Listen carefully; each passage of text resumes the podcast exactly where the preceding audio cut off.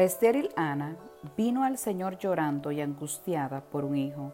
Jehová de los ejércitos, si te dignares en mirar a la aflicción de tu sierva y te acordares de mí, y no te olvidares de tu sierva, sino que dieres a tu sierva un hijo varón, yo lo dedicaré a Jehová todos los días de su vida. Primera de Samuel 1:11. Esa es la primera oración de una mujer que vemos en el Antiguo Testamento. Como madres, tenemos que comprender que los hijos son regalos de Dios, nuestra herencia, y nosotras somos solo sus cuidadoras. ¿Qué regalos Él nos ha confiado por un corto tiempo que tendremos que hacer para impactar e influir sus vidas?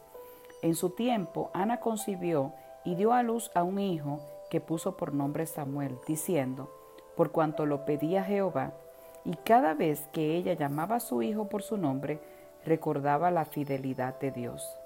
Cuando ella llevó el pequeño Samuel a vivir en el tabernáculo con Elí, dijo, por este niño oraba, y Jehová me dio lo que pedí. Entonces adoró allí a Jehová.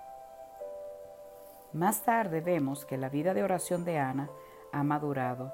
Ella comienza con una efusión de alabanza a Dios por su poder y justicia y al final profetiza que Dios dará poder a su rey en una tierra que nunca antes había sido gobernada por un rey.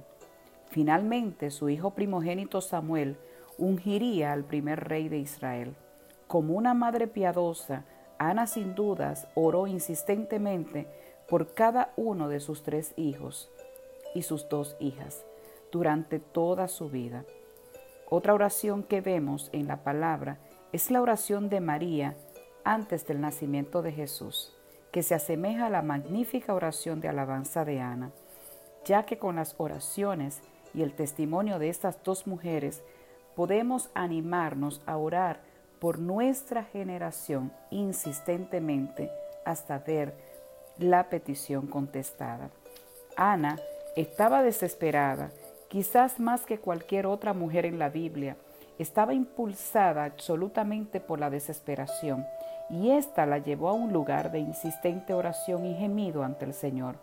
Ella abandonó su dignidad, olvidó la formalidad y suplicó a Dios con toda su fuerza que le diera un hijo.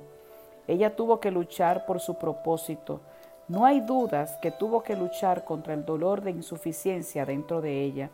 También tuvo que luchar contra la crueldad de la otra mujer de su marido que la irritaba, enojándola e entristeciéndola, porque Jehová no le había concedido tener hijos. Y tuvo que luchar con la larga y recurrente batalla de desaliento. Pero Ana tenía un fervente deseo en su corazón. Ella rehusó dejarlo salir hasta que, como dice la Biblia, había derramado su alma delante de Jehová. Ana estaba dispuesta a ir a la guerra con tal de cumplir su propósito para el cual ella creía que Dios la había llamado. Ella luchaba con algunas de las mismas armas que están disponibles para nosotras las mujeres de hoy y con lágrimas, oración, fe, pasión, Ana gimió delante del Señor. También hizo y cumplió una promesa al Señor prometiéndole dedicar a su hijo a su servicio, y si él simplemente le permitía tener un hijo. Dios vio sus lágrimas, él oyó sus oraciones y recompensó su fe y respondió a la pasión de su quebrantado corazón.